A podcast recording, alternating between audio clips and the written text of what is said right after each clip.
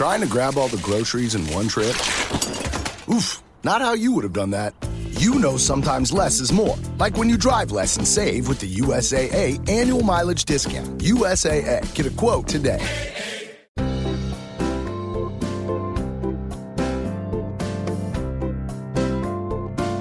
Esto es A Pie de Pizarra, capítulo noveno del 16 de marzo de 2017. Bienvenidos.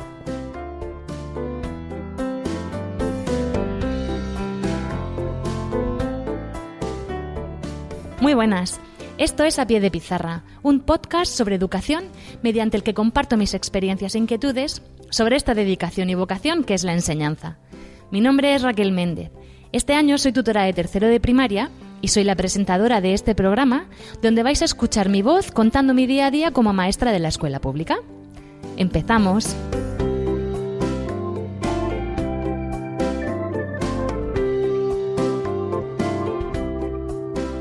Hola, ¿qué tal? Pues bien, para este capítulo, pues he decidido invitar a, a, alguien para que nos cuente su opinión. Y diréis a quién ha invitado Raquel. Pues he decidido invitar a la persona que orquesta todo el colegio, que es el director y se llama Fulgencio Monreal y es el director de, de mi colegio. Hola, Fulgen. Hola, muy buenas. ¿Qué tal? ¿Nervioso? Muy bien. No, no, muy bien. Encantado de, de, colaborar contigo. En primer lugar, me gustaría decir que si oís algún grito, pitos o gente hablando, es que estamos grabando en el colegio. Así que pido disculpas de antemano y si alguien abre la puerta y oís la voz de algún niño, pues aunque es mediodía, pero como tenemos comedor escolar, pues puede ser que entre alguien en algún momento buscando a Fulgencio porque es el director o algún niño que se le ha olvidado alguna libreta. Lo digo por si surge cualquier cosa que se tenga en cuenta. Pues bien, el hecho de, de, invitar a Fulgencia a este podcast ha sido porque creo que es interesante saber qué es lo que opina él como director del colegio sobre lo que es la escuela. Y en primer lugar, a mí me gustaría pues preguntarte, Fulgen, qué fue lo que te motivó para, para presentarte a director y por qué lo hiciste. Bueno, en principio, la verdad que yo llegué a la dirección un poco así de rebote. Yo soy maestro de educación física y la verdad que nunca me había pensado en la función directiva por, para ejercer mi, puesto de trabajo como maestro. Eh, yo, por circunstancias de la vida, bueno, pues ejercí aquí como educación física en el primer claustro del centro, cuando se inauguró el colegio, y posteriormente, pues estuve dos años fuera eh, durante ese periodo pues ejercí la labor de secretario también. Eh, al final, pues bueno, pues el antiguo director me llamó por si quería formar parte de su equipo directivo como jefe de estudios y de nuevo circunstancias de la vida eh, el director pues bueno se fue a estudiar al extranjero y así que pues, me vi más o menos en la obligación de, de, coger la dirección del centro durante un año y posteriormente pues como formé la verdad que un gran equipo con la secretaria y el jefe de estudios pues bueno pues decidimos presentar un proyecto y hasta ahora Sí, yo ya te he conocido a ti como director, porque cuando yo llegué Paco se fue al extranjero. Y para que quede claro, ¿cuáles son las funciones principales del director de un colegio? Bueno, las funciones son diversas y variadas. Eh, en principio, mira, quería leerte un poquito lo que dice Michael Fullan, que es un investigador educativo canadiense, decano del Instituto de Ontario, y la verdad que me llamó la atención porque para acceder a la función directiva eh, ahora es obligatorio hacer un curso de función directiva. Uh -huh. Entonces nosotros nos pusieron una serie de definiciones y una muy simpática fue la siguiente: eh, profesor o profesora con poderes mágicos que puede hacer más o menos, eh, que puede hacer más con menos recursos, pacificar grupos rivales, incorporar a los que van por libre, aceptar sin mutarse interpretaciones malévolas de sus intenciones, aguantar niveles mínimos de apoyo, procesar grandes volúmenes de papel y trabajar horas extras. Él o ella tendrán carta blanca para innovar, pero sin gastar dinero adicional, sin tener ni voz ni voto en el personal que se les asigna y sin herir la suspicacia ni los de arriba ni los, los de abajo. La verdad es que tenéis una labor que tenéis que conciliar todo lo que es la vida del centro, tanto relaciones entre alumnos, profesores, alumnos, los maestros entre sí y las familias. Y eso, vamos, yo creo que eso es una de las funciones más, más importantes. Pues sí, la verdad que sí. Bueno, básicamente las funciones del director las podemos aglutinar de, de, de, digamos en tres, en tres grandes grupos. En, en funciones de decisión, en funciones de coordinación, supervisión y control, y otras de dinamización e innovación, ¿no? Pues dentro de las decisiones, pues ahora mismo con la nueva ley nos han dado más poder eh, de decidir diferentes aspectos que antes no teníamos y que antes correspondían a otros órganos, como podría ser el Consejo Escolar o el claustro.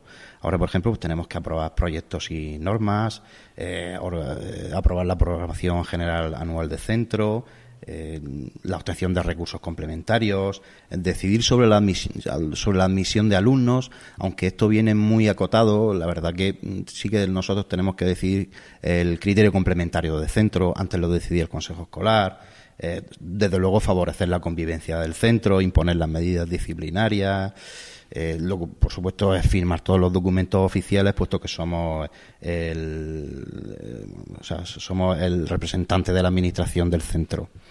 Eh, dentro de los de coordinación, pues bueno, pues dirigir y coordinar todas las actividades del centro, desde la primera hasta la última. por supuesto, convocar y, y, también presidir actos académicos o consejos escolares, claustros, garantizar el cumplimiento de la normativa, tanto por parte de los profesores como de los alumnos, como de las familias. Y desde luego ejecutar los, acuerdos adoptados en el claustro, en el consejo escolar. Y también, bueno, pues eh, ejercer la jefatura de todo el personal, tanto de administración como de servicios, como el personal docente. Eh, dentro de los de innovación, que quizás estos mm, con, tal trabajo administrativo nos queda menos tiempo, intentamos decidir, o sea, dedicarle mucho más, no solamente yo, el equipo directivo en general. Eh, sobre todo para ejercer la dirección pedagógica, que nos vemos muchas veces con ganas, pero con poco tiempo, porque hay que ejercer una labor eh, más administrativa. ¿Y también tenéis que dar clase? Sí, sí. Claro, eh, porque no es solo el papeleo, también, tenéis horas lectivas. Tenemos horas lectivas, que, reducidas, reducidas, porque Estamos en un colegio con transporte y comedor, pero sí, sí tenemos cinco horas lectivas eh, semanales también además de eso, de, coordinar todo lo que es la vida del centro. Y quiero que se quede claro que vosotros siempre os tenéis que quedar por la tarde. Nosotros los maestros solo tenemos una tarde, pero vosotros os vais rotando y os quedáis todas las tardes de la semana para que el centro se quede cubierto. Efectivamente, bueno, no hay, la verdad que la normativa no dice que haya ninguna obligación, pero lógicamente la responsabilidad es tanto del director como del equipo directivo y eh, por las tardes se organizan actividades extraescolares y si hubiera, hubiera, algún problema, pues siempre hay alguien del equipo directivo al que acudir. Claro, porque si no la responsabilidad eh, se queda en el aire y, realmente recae sobre el centro y vosotros sois los representantes del centro. Efectivamente. Porque claro, luego se rompen unas gafas y, van a vosotros. Y precisamente en el tema de las gafas es un tema controvertido porque depende de si ha sido accidente o negligencia. Es, eh, la verdad que es un tema controvertido el tema de las gafas. Sí, que ya, se han roto varias, sí, ¿eh? Sí, sí, y siempre vienen a pedir, eh, claro, para el seguro escolar y mm. muchas veces no lo cubre. Mm. Bueno, pues de todas estas funciones que has dicho, bueno, ¿quieres decir alguna más? No, no, no, no. Bueno, ¿qué es lo que más te gusta y lo que menos te gusta de la labor que tienes que desempeñar como director. Bueno, lo que más, lo que menos me gusta, desde luego, es el trabajo burocrático. Eh, todos los documentos que hay que presentar, elaboración, eh, documentos mensuales, documentos trimestrales, eh, documentos anuales, memoria final de curso, todo eso en, básicamente de mi competencia y bueno, yo reconozco que es necesario, porque es necesario un control tanto administrativo como, como de, recursos, en fin. Pero bueno, es lo que menos gusta, porque yo al fin y al cabo soy un maestro, no soy un administrativo y bueno, es una de mis funciones y la tengo que cumplir desde luego. Pero tú como director, ¿has recibido algún tipo de formación para poder manejar todo este tipo de documentación? Sí, se hace una, de, una, se hace una formación, pero la verdad que como mejor se aprende el día a día. Desde luego, en el curso de formación no te lo enseñan todo.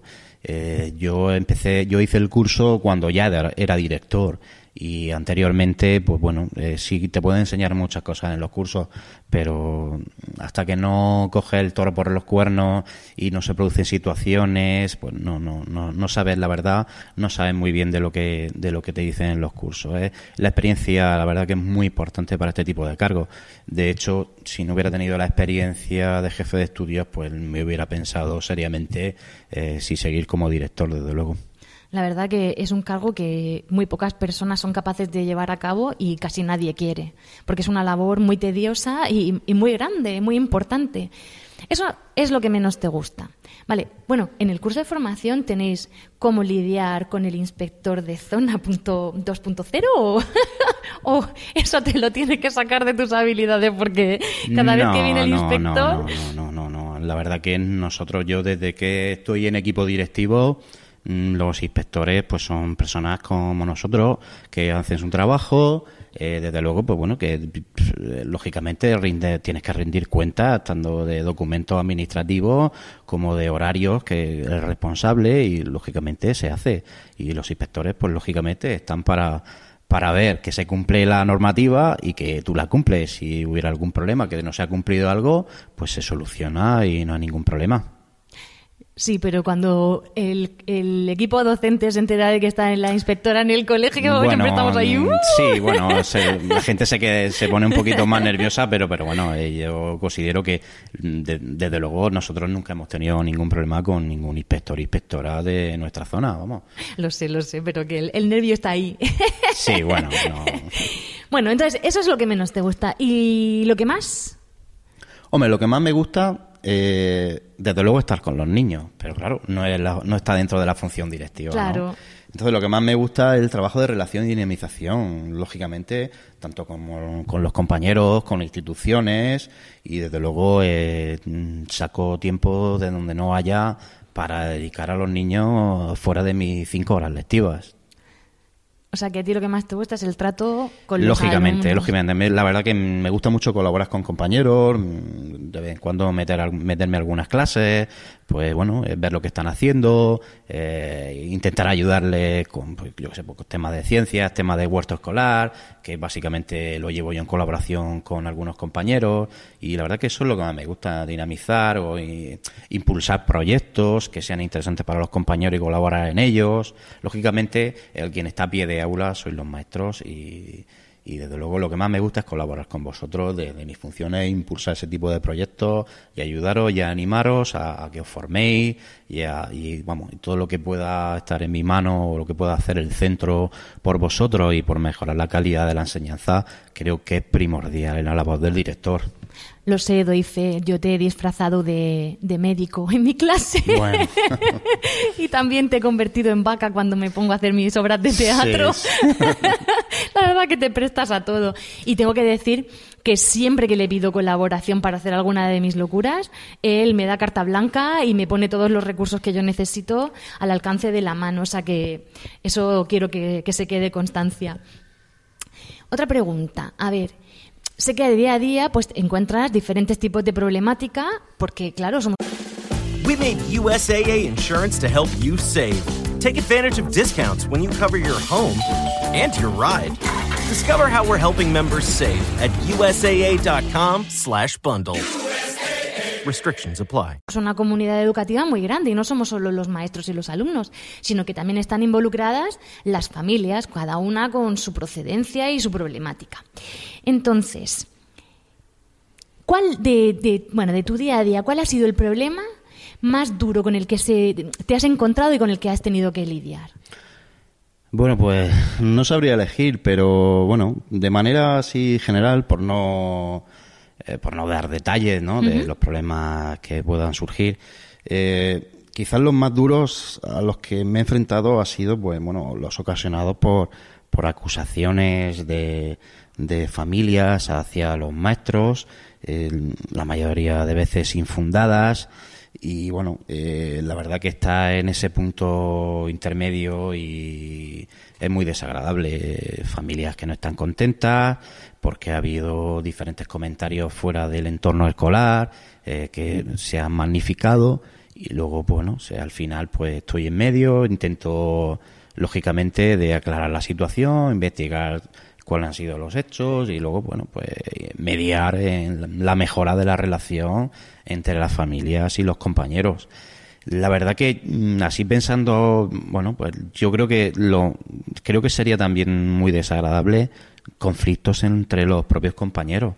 Pero la verdad es que en el centro, desde que yo soy director, no hay grandes problemas.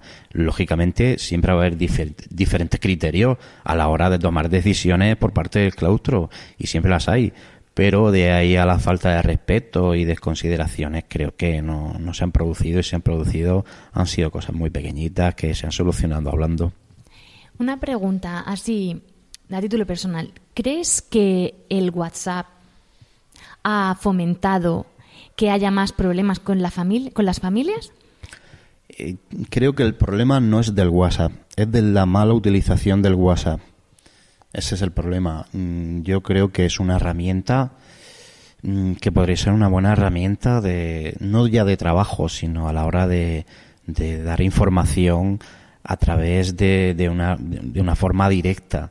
Pero claro, eh, cuando se producen debates eh, eh, dando las teclitas del abecedario que muchas veces la otra persona no sabe exactamente de en qué tono ni de qué manera, pues la interpretación es totalmente diferente. Yo creo que para dar datos objetivos e información objetiva y clara es interesante. Ahora, para abrir debates y discutir situaciones o qué me ha pasado, me parece que no es el mejor medio porque eso es, da lugar a interpretaciones erróneas y eso da lugar a muchos problemas en el entorno escolar, no solamente ya con los maestros, sino entre las propias familias.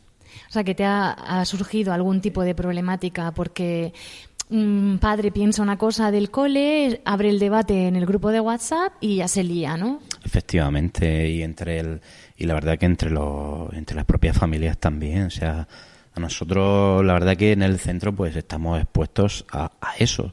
Eh, familias que dejan WhatsApp a los niños, que en este caso son menores de 16 años y supuestamente no deben de tener pues redes sociales, entre ellas WhatsApp. Eh, las utilizan y luego pues, al centro educativo llegan los problemas que a mi hijo le han dicho esto por WhatsApp o a mi hijo no le han añadido en el grupo de WhatsApp o han dicho esto en el WhatsApp. Son cosas que están ocurriendo fuera del centro educativo, las cuales nosotros no podemos tener el control, pero sí los padres y las familias. Y deben tener en cuenta eso. A la hora de dejarle un móvil a un niño, pues tienen que tener en cuenta pues eso, que pueden surgir este tipo de situaciones. Entonces, lo mejor para mí es que o esté muy, muy controlado o no dejárselas porque estamos incumpliendo una normativa que quizás desconocen. Eh, y, bueno, si surge eso en un grupo de WhatsApp, eso no tiene nada que ver con la vida del centro, pero se traspola, se traspasa a la escuela, o sea. Efectivamente, eh, al final eh, se, se, se, traspasa al centro educativo y son, pues bueno, maestros y equipo directivo al final quien tiene un poco que mediar que mediar con esas situaciones. Bueno, es lo que nos ha tocado y estamos en ese punto. Hay que adaptarse a las nuevas a la nueva sociedad que eh, sí, bueno, quizá haya otras aplicaciones, ¿no? no ya entre padres, sino si, si entre entre desde luego y las ahí se utilizan, ¿no? Otras aplicaciones eh, online a través de, de, por ejemplo, otras herramientas como Clash Dojo o, otras parecidas eh, que sí que la verdad que son muy directas con las familias y no hay lugar a, debates muchas veces absurdos. Mm, estoy contigo. Y mm, una pregunta que te quiero hacer. A ver, desde tu punto de vista, ¿cómo ves tú la escuela hoy en día? como director. Tú, bueno, tú has sido maestro, jefe de estudios y ahora estás en el, en el cargo de director. ¿Cómo ves el colegio hoy? ¿Tú has visto que haya cambiado mucho? No sé, cuéntame, ¿cómo lo ves? Bueno, mm, yo ten en cuenta que yo estuve aquí desde el inicio, de, o sea, el primer claustro, eh, el primer día, recuerdo perfectamente que estábamos en la puerta porque no teníamos las llaves del centro educativo. Y tuvimos que esperar al funcionario del ayuntamiento a que trajera las llaves del, del colegio para abrir.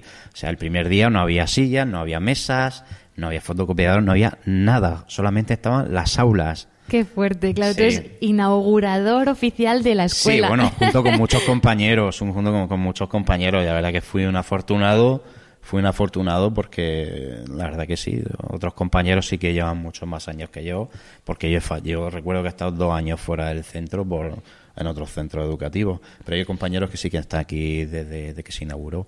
La verdad que el centro ha cambiado muchísimo, muchísimo tanto en la filosofía, ¿no? Y porque fue un centro educativo que empezó con los seis años de infantil y primero de primaria únicamente. Y fue por años naturales, fue pues conforme los niños aumentaban de edad se iban completando los cursos.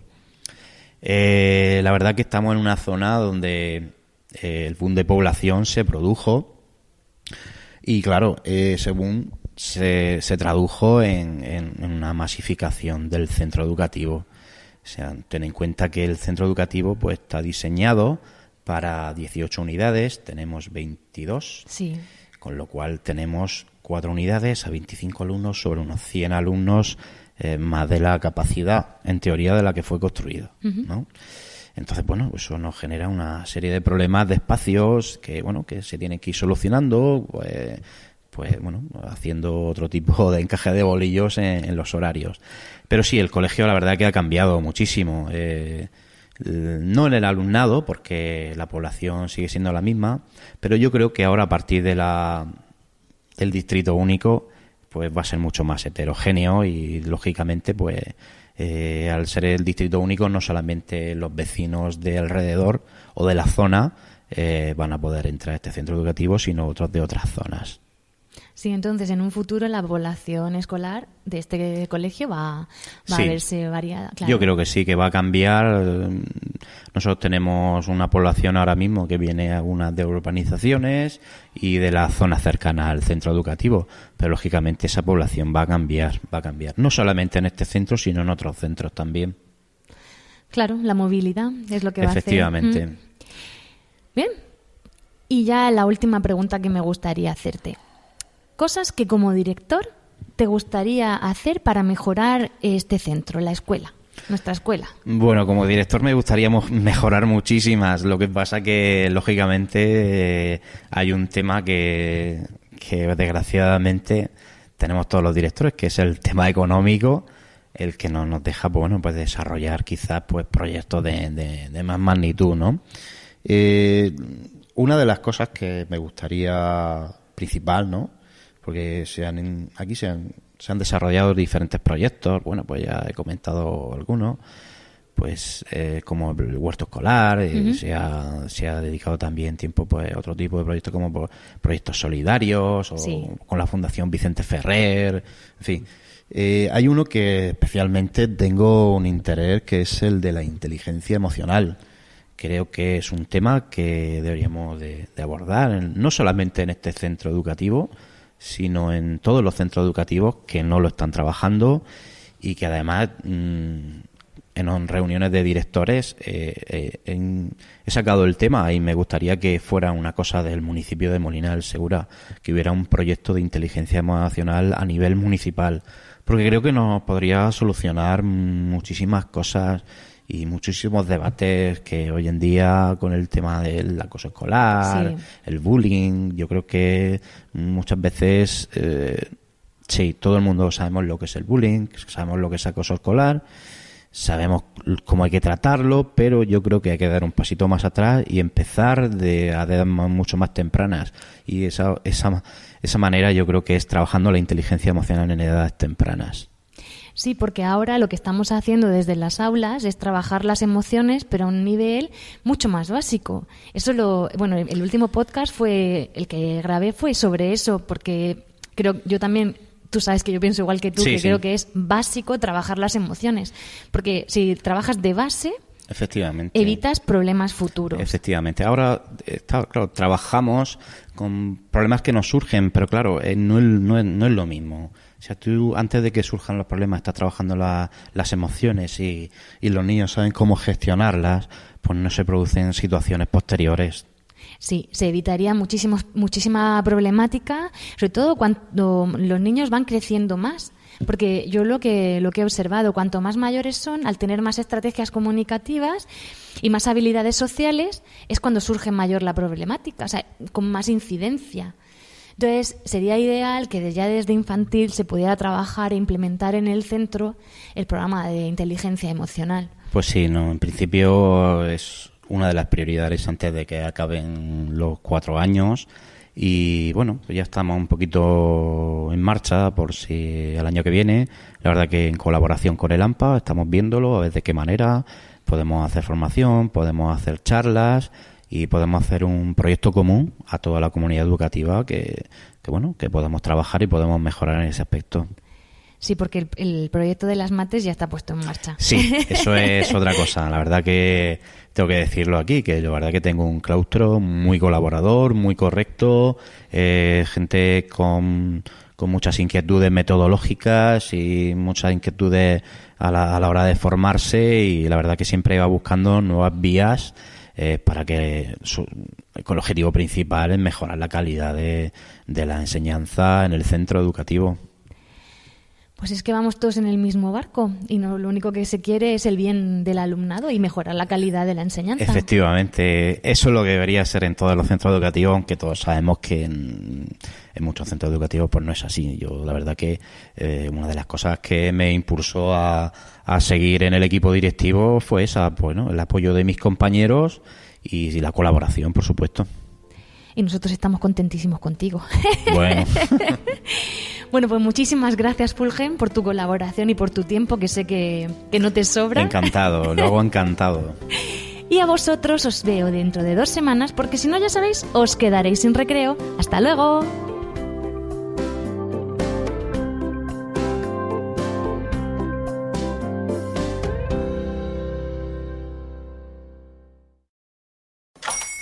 Hola, buenos días, mi pana. Buenos días, bienvenido a Sherwin Williams. ¡Ey! ¿Qué onda, compadre?